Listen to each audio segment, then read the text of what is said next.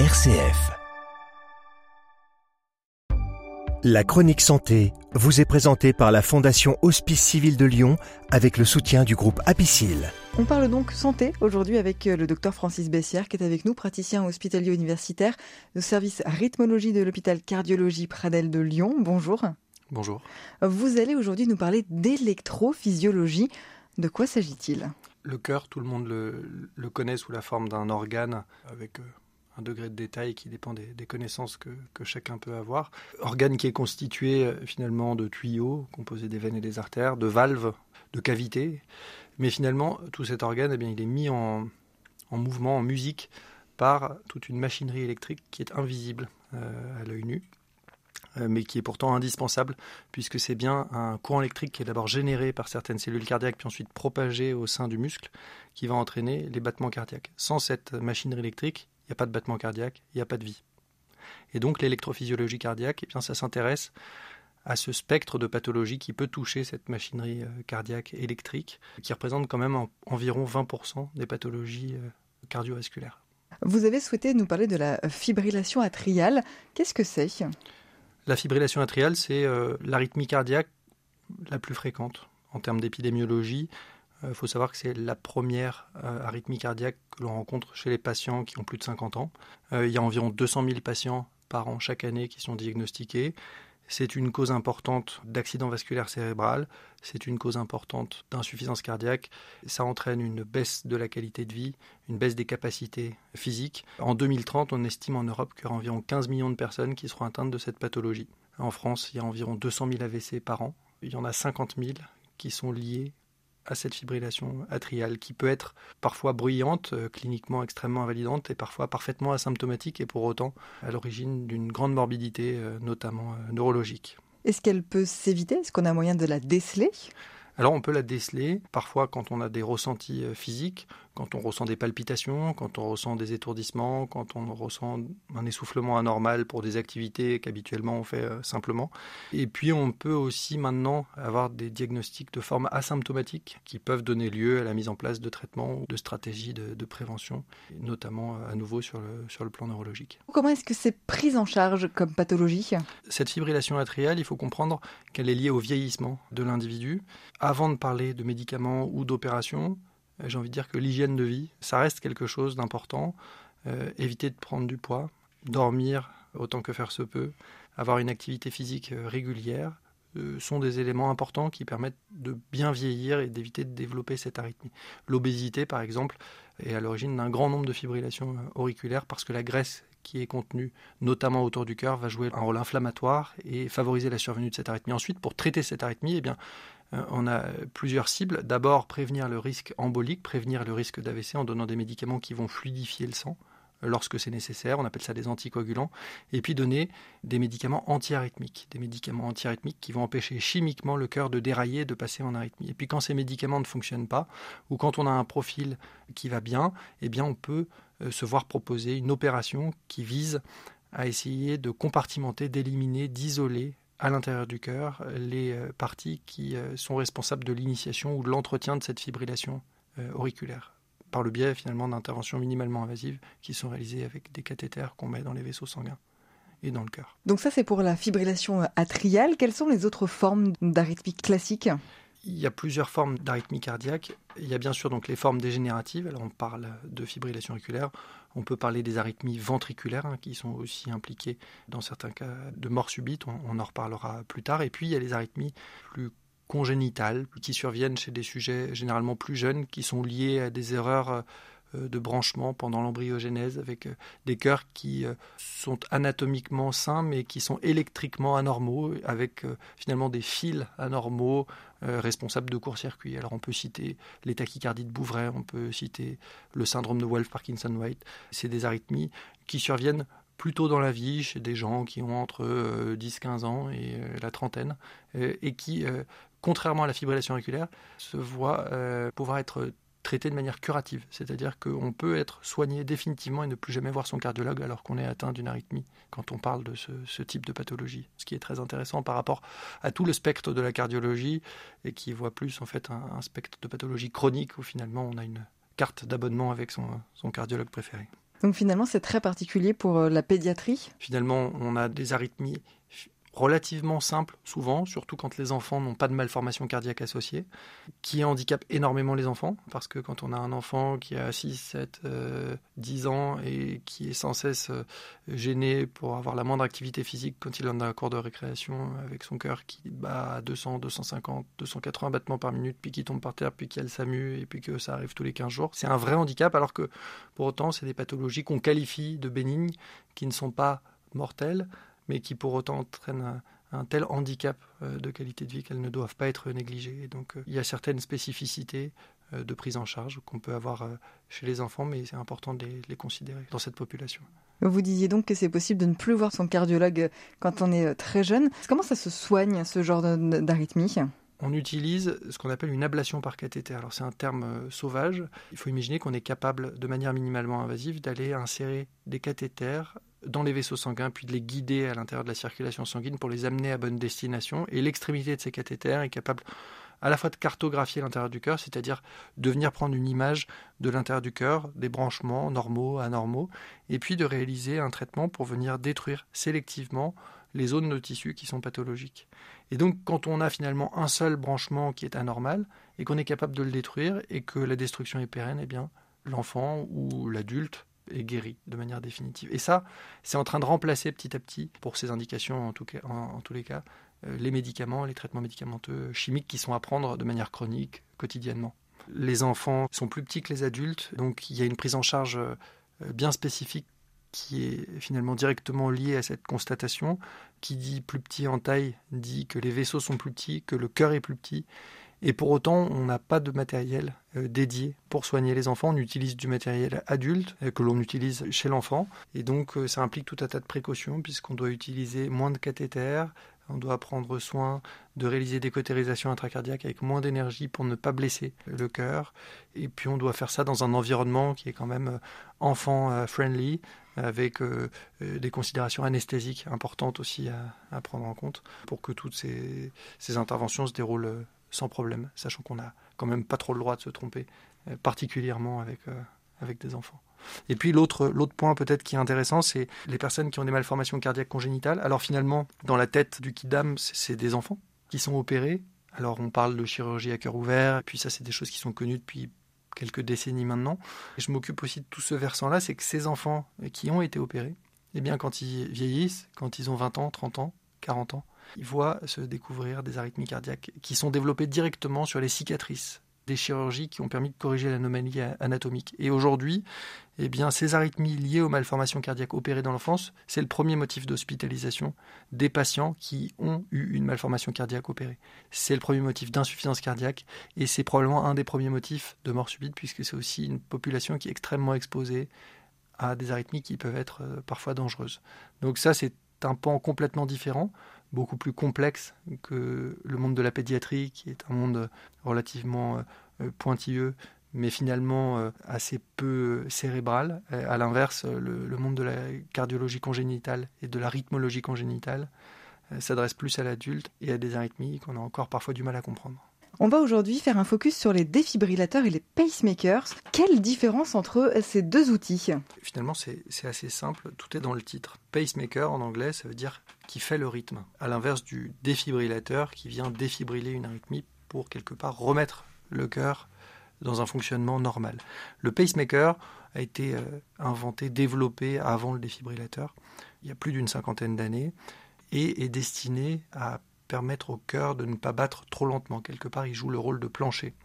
Donc, il est indiqué chez des patients qui ont le cœur qui bat trop lentement. Alors, ça peut être lié à des défauts de production de l'influx électrique, de toute la machinerie électrique cardiaque dont on a pu parler, ou à des défauts de propagation de l'influx électrique au sein de ce câblage électrique intracardiaque. Hein. On peut avoir euh, de l'électricité qui est produite mais qui est non conduite dans les endroits clés et finalement un cœur qui bat trop lentement et derrière un couplage hémodynamique, une circulation de sang qui n'est pas suffisante pour assurer la vie ou simplement un effort physique. Et donc le pacemaker est destiné à accélérer le cœur à administrer au cœur de petites impulsions électriques qui vont lui permettre ensuite de se dépolariser, de s'activer électriquement et donc ensuite de s'activer mécaniquement pour que le sang puisse circuler. Ça, c'est le principe du pacemaker. Le défibrillateur a été développé après et est destiné à traiter les arythmies ventriculaires qui sont souvent impliquées dans les cas de mort subite. Alors le cas le plus classique, c'est j'ai fait un infarctus, l'infarctus a laissé une cicatrice parce que l'artère qui a été occluse a été occluse trop longtemps et donc il y a une partie du muscle cardiaque qui a été lésée et cette cicatrice plusieurs années après, elle peut être à l'origine de la survenue d'arythmies du ventricule qui viennent de cette cicatrice.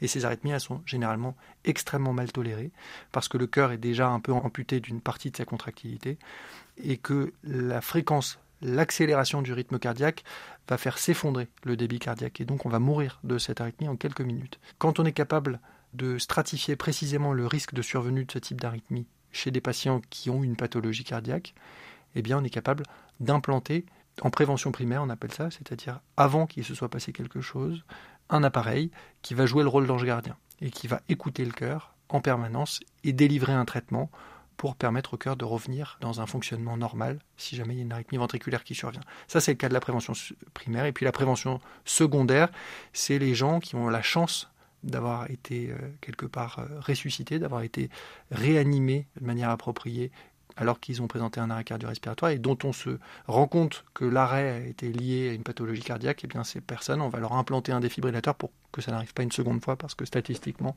la seconde fois, si on n'est pas protégé, il y a quand même peu de chances qu'on s'en sorte. Voilà, donc le pacemaker, le défibrillateur ensuite. Chacun des appareils a différentes euh, spécificités qui relèvent principalement du nombre de sondes qu'on peut implanter dans le cœur. Hein. Il y a des pacemakers qui ont une sonde, deux sondes, trois sondes qui peuvent resynchroniser le cœur pour essayer d'améliorer sa force de contractilité. Pareil pour les défibrillateurs. Notons que les défibrillateurs ont aussi une fonction de pacemaker impliquée. Et puis il y a certains défibrillateurs maintenant qu'on met de manière extrathoracique, qu'on met uniquement sous la peau et qui ont euh, l'intérêt de ne pas euh, pouvoir, en cas d'infection ou de dysfonctionnement, euh, diffuser de pathologie à l'intérieur du cœur, puisque normalement un pacemaker ou un défibrillateur, c'est la connexion de sondes à l'intérieur du cœur ou à la surface du cœur avec un boîtier. Donc s'il y a un problème avec les sondes, eh bien ça peut diffuser notamment une infection l'intérieur du cœur, ce qui n'est pas le cas de certains nouveaux dispositifs de défibrillation. Quelles sont un peu les spécificités des différents modèles de pacemaker qu'on trouve aujourd'hui? La grosse nouvelle spécificité, euh, qui est très intéressante parce que le tournant est en train d'être pris depuis quelques années à peine, c'est que les nouveaux pacemakers sont en fait des pacemakers sans sonde. C'est-à-dire que historiquement, les tout premiers pacemakers, c'était la connexion d'un fil électrique avec une batterie qui était dans un caddie devant le patient. Et puis on changeait les sondes et les batteries extrêmement régulièrement. Puis les appareils ont été miniaturisés. Euh, le pacemaker le plus classique, c'est un appareil qui est implanté à l'intérieur des vaisseaux, vissé à l'intérieur du cœur et puis connecté à un boîtier et un microprocesseur sous la peau du patient. Et puis maintenant, on a donc des pacemakers sans sonde, donc des appareils qui font la taille d'une dragée, qu'on vient implanter à l'intérieur des vaisseaux dans le cœur directement. On n'a plus aucune cicatrice. Et on a tout en un inclus une batterie, un ordinateur et un dispositif qui permet de dépolariser, d'activer le cœur le tout dans des dragées qui sont donc fixés dans le cœur. Alors pour l'instant que dans les cavités ventriculaires et puis demain dans toutes les cavités pour essayer de jouer le même rôle que les appareils plus historiques, mais finalement sans avoir l'inconvénient d'avoir des sondes, des fils qui passent à l'intérieur des vaisseaux sanguins pour une vie. Même question finalement côté défibrillateur, quelles sont les spécificités des principaux modèles? Qu'est-ce que ça change? On a finalement les défibrillateurs historiques qui consistent à avoir une sonde de défibrillation qui est implantée dans le cœur par voie intravasculaire, avec pareil un appareil qui est généralement placé sous la peau euh, du patient au niveau de la cage thoracique du pectoral. Et puis se sont développés euh, ces dernières euh, années des appareils de défibrillation sous-cutanés qui ont l'avantage de ne pas être en contact, en lien direct avec le cœur. Hein. Ils sont sous la peau, mais à l'extérieur du thorax. Et donc, ils sont capables d'écouter, de traiter le cœur s'il vient à présenter une arythmie, mais en cas de complications, notamment en cas d'infection du matériel, puisqu'on sait que tout matériel implanté dans le corps humain, que ce soit une prothèse cardiaque ou une prothèse orthopédique, peut s'infecter. Eh bien, en cas d'infection du matériel, il n'y a pas de diffusion de l'infection à l'intérieur du cœur, ce qui est euh, souvent un élément euh, crucial. Alors après, c'est des appareils plus récents qui ont euh, parfois des batteries moins puissantes, des algorithmes d'analyse un petit peu moins performants, mais qui, pour certaines indications, sont tout à fait intéressants. On va parler aujourd'hui de la mort subite et des arythmies ventriculaires. Présentez-nous un petit peu ce que c'est que la mort subite cardiaque. La mort subite cardiaque, ça fait appel finalement à la survenue d'un décès soudain et non attendu, qui arrive en quelques minutes. c'est un, coup de tonnerre dans un ciel serein. C'est vraiment ça. C'est-à-dire que on ne sent rien arriver et paf, l'interrupteur s'éteint. Ça, c'est la mort subite. La plupart des morts subites sont d'origine cardiaque. La mort subite, c'est un vrai problème de santé publique. Hein. Il y a 50 000 personnes chaque année en France qui font une mort subite. Et sur ces 50 000 personnes, il y a environ 70% de ces morts subites qui sont liées à une arythmie euh, cardiaque. Ça marque un petit peu le, paysage. Il y a différentes euh, modalités euh, mécaniques qui conduisent à un arrêt cardiaque soudain, mais la plupart du temps, c'est à nouveau lié à des arythmies qui surviennent au niveau des ventricules, donc ces cavités cardiaques qui sont chargées d'envoyer le sang soit dans les poumons pour mettre de l'oxygène dans le sang, soit d'envoyer le sang dans tout l'organisme pour oxygéner tous les organes. Donc c'est finalement le, moteur, la partie mécanique noble du cœur qui, lorsqu'elle est atteinte d'arythmie, eh bien cesse de fonctionner correctement et donc quand il n'y a plus de débit sanguin assuré par le cœur, eh bien la, vie euh, s'arrête très rapidement. Et donc ces arythmies des ventricules peuvent survenir soit sur un cœur qui est anatomiquement sain, soit sur un cœur qui est déjà pathologique chez des sujets qui ont une cardiomyopathie. Alors une fois de plus, l'exemple le plus habituel, c'est les personnes qui ont eu un infarctus, mais ça peut aussi être des personnes qui ont euh, une pathologie génétique qui va les prédisposer à avoir des arythmies ventriculaires, des personnes qui ont euh, eu des traitements euh, toxiques pour le cœur, qui vont développer ensuite des arythmies ventriculaires. C'est tout ça qui peut entraîner ensuite des arythmies ventriculaires et des problématiques de mort subite. Alors comment prévenir, comment guérir ces patients? C'est extrêmement compliqué. Euh, c'est probablement euh, une des pierres angulaires de la recherche cardiovasculaire qui devra se développer dans les années à venir, parce que c'est encore là qu'on a beaucoup à gagner. La première difficulté, finalement, c'est d'essayer de deviner quelle personne va faire euh, un événement rythmique ventriculaire qui va conduire à une mort subite. Sachant que le premier événement peut être le dernier. Le premier événement peut entraîner une mort subite qui ne donnera pas lieu à d'autres investigations. Pour prévenir, eh bien, on se sert de tout un tas d'outils, à la fois génétiques. On a à Lyon un centre de référence national de, de cardiogénétique qui permet de, de, screener, de profiler un peu les patients pour peut-être euh, avoir une, meilleure analyse du risque de mort subite. On utilise aussi beaucoup l'imagerie cardiaque, on utilise aussi euh, beaucoup euh, différents paramètres épidémiologiques, différents examens sanguins pour euh, finalement mieux comprendre le, profil des, patients et puis bien sûr euh, une enquête familiale qui nous permet de, comprendre les traits que peuvent partager euh, différents ascendants. Est-ce qu'on peut en guérir aujourd'hui de, ces arythmies? Généralement non. Quand on sait qu'on a un surrisque de présenter une arythmie ventriculaire, eh bien il faut être capable de se protéger. C'est comme mettre une ceinture de sécurité quand on, roule à, à 250 km/h sur un circuit de course, euh, c'est mieux de l'avoir.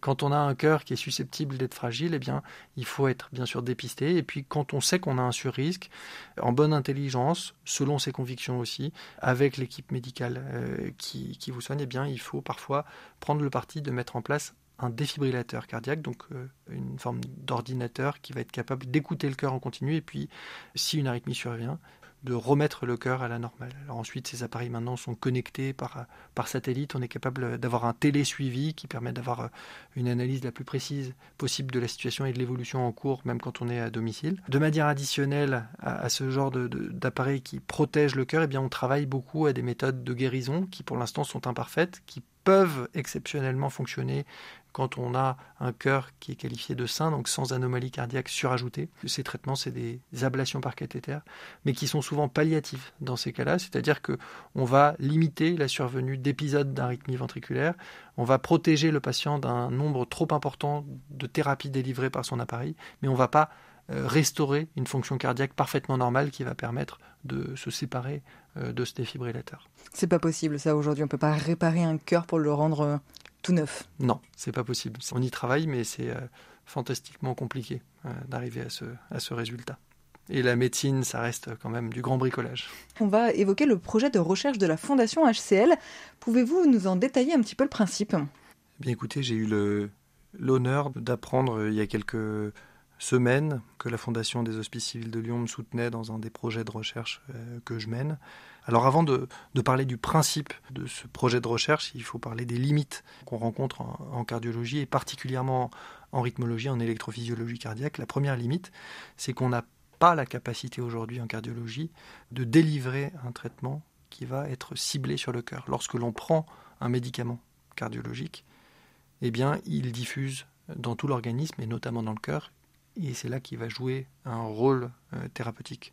Lorsque l'on fait un traitement d'ablation d'arythmie, on a aussi des limites puisque la cautérisation qu'on effectue dans le muscle est limitée par l'épaisseur du muscle au contact du cathéter. Plus le muscle est épais, plus le muscle est cicatriciel et moins l'énergie que l'on administre pour traiter la zone va réellement diffuser dans le muscle et donc plus on va être limité en termes d'efficacité. Et c'est un des éléments qui explique l'efficacité euh, parfois limitée de certaines euh, thérapies qu'on entreprend. Alors le principe finalement de ce projet de recherche, c'est de faire une thérapie ciblée cardiaque, chose qui n'a jamais été faite aujourd'hui. Et euh, le principe est simple, c'est celui d'ouvrir finalement euh, la barrière vasculaire pour permettre à un médicament qu'on va administrer de pénétrer préférentiellement dans le cœur. Alors pour ouvrir cette barrière vasculaire, ce que l'on essaye de, mettre au point, c'est un préconditionnement de l'organe par euh, certaines séquences d'ultrasons qui vont faire vibrer les capillaires vasculaires, exercer une contrainte mécanique qui vont entraîner de manière transitoire une ouverture de cette barrière endothéliale. Et à partir du moment où cette barrière endothéliale elle est ouverte et qu'on administre de manière plus ou moins synchrone un médicament, et eh bien ce médicament, euh, il va passer dans le secteur extravasculaire, donc il va rentrer finalement dans l'organe. Ensuite, dans les cellules cardiaques, pour jouer un rôle alors finalement avec des concentrations beaucoup plus faibles ou avec des concentrations identiques à ce qu'on utilise habituellement, on espère pouvoir avoir une efficacité décuplée sur l'organe. Et puis cibler que certaines portions éventuellement de l'organe pour que le, traitement ne rentre que dans certains segments du cœur et pas dans d'autres. L'objectif finalement c'est d'être moins invasif? Ça peut être celui d'être moins invasif, c'est déjà celui d'être plus efficace. Mais effectivement, c'est celui de cibler certaines cellules cardiaques, certains pans du muscle cardiaque qui sont pathologiques, pour ensuite, eh bien, soit venir les détruire complètement, quand on cherche à les ablater, quand on sait que cette zone-là n'est pas récupérable et que finalement c'est le fait de l'avoir vivotée qui pose problème, eh bien d'être capable de la détruire dans son intégralité en couplant finalement peut-être des modalités physiques et des modalités chimiques pour réaliser une ablation complète de la zone pathologique. Ça peut être à cette visée-là qu'on souhaite développer le projet.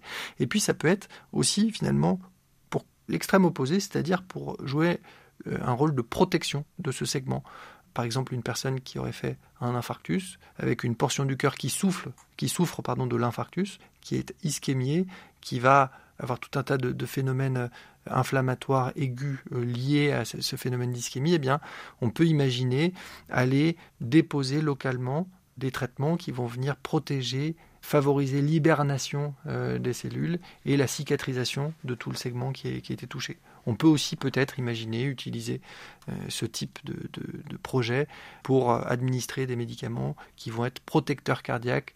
Et on parle notamment des, personnes qui ont parfois des, problèmes cardiologiques suite à l'administration de chimiothérapie pour des cancers qui vont avoir comme effet secondaire une cardiotoxicité qui est parfois extrêmement importante. Donc il y a tout ce pan d'objectifs qu'on a qui est encore multiple. Comment vous voyez un petit peu le, calendrier de, ce projet novateur? Alors le calendrier a d'abord été euh, euh, simple. Ça a été de démontrer qu'on était capable de faire passer quelque chose dans les cellules cardiaques qu'on avait préconditionné par ultrason. Et ça, on a été capable de le démontrer sur des modèles in vivo, sans cardiopathie. Aujourd'hui, on est en train euh, de poursuivre les investigations pour savoir quelle est la taille maximale des molécules qu'on est capable de faire passer puisqu'on imagine bien que si on crée des trous, si on a une passoire, on a besoin de savoir si la passoire comporte des petits ou des gros trous, puisque derrière, ce pas les mêmes médicaments qu'on est capable de faire passer. Donc là, on travaille à ça en ce moment. Et puis ensuite, eh bien, viendra euh, le temps de travailler sur des modèles expérimentaux pathologiques pour savoir si on est capable de cibler des cicatrices, des zones pathologiques et de voir si finalement la perméabilisation qu'on génère par l'utilisation d'ultrasons est aussi efficace sur des, zones infarcies, sur des zones pathologiques. Vaste programme. Vaste programme. Qui, j'imagine, demande un certain nombre de moyens. Lesquels? Ça demande beaucoup de moyens. Ça demande des moyens humains. On a euh, plusieurs laboratoires euh, à Lyon qui travaillent euh, la main dans la main pour faire avancer ce projet. On a des étudiants, des doctorants qui vont initier des cycles de travail pour, pour s'investir sur ce projet novateur qu'on a pour l'instant euh, développé avec relativement peu de moyens. On a été euh, aidé par une fondation américaine euh, qui travaille en collaboration avec le laboratoire dans lequel je suis attaché. Et puis, donc, on a eu cette, la chance d'être d'être aidé aussi par la fondation des Hospices civils de Lyon, hein, qui nous a offert la somme pour l'instant de 35 000 euros. Alors 35 000 euros, ça paraît beaucoup et peu. C'est utile pour initier des projets, pour avoir des preuves de concept. On a ensuite euh, clairement l'intention d'aller beaucoup plus loin. Euh, je pense que c'est facilement 10 à 15 fois plus qu'il nous faut pour euh, voir naître finalement des résultats tangibles qui permettraient ensuite peut-être de proposer ce type de traitement chez l'humain. C'est effectivement tout un programme sous quelle échéance on peut espérer avoir les premiers résultats euh, concrets? La preuve de concept, on pense euh, être capable euh, d'avoir ce qu'il nous faut pour amener à une publication, à une valorisation intellectuelle de, tout ça d'ici un an. On rappelle que c'est des modèles expérimentaux sur cœur sain, donc on est encore très loin de l'utilisation humaine, mais finalement c'est l'étape indispensable pour aller plus loin, pour recueillir davantage de fonds. Si jamais tout devait se passer comme dans un conte de fées, on aurait, à mon avis, aucun résultat chez l'humain avant 4 euh, ou 5 ans. Merci beaucoup, docteur Francis Bessière. On rappelle donc que vous êtes praticien hospitalier universitaire au service rythmologie de l'hôpital cardiologique Louis Pradel. La chronique santé de la Fondation Hospice Civil de Lyon vous a été présentée avec le soutien du groupe Apicil. Plus d'informations sur le site mon.apicil.com et fondation-hcl.fr.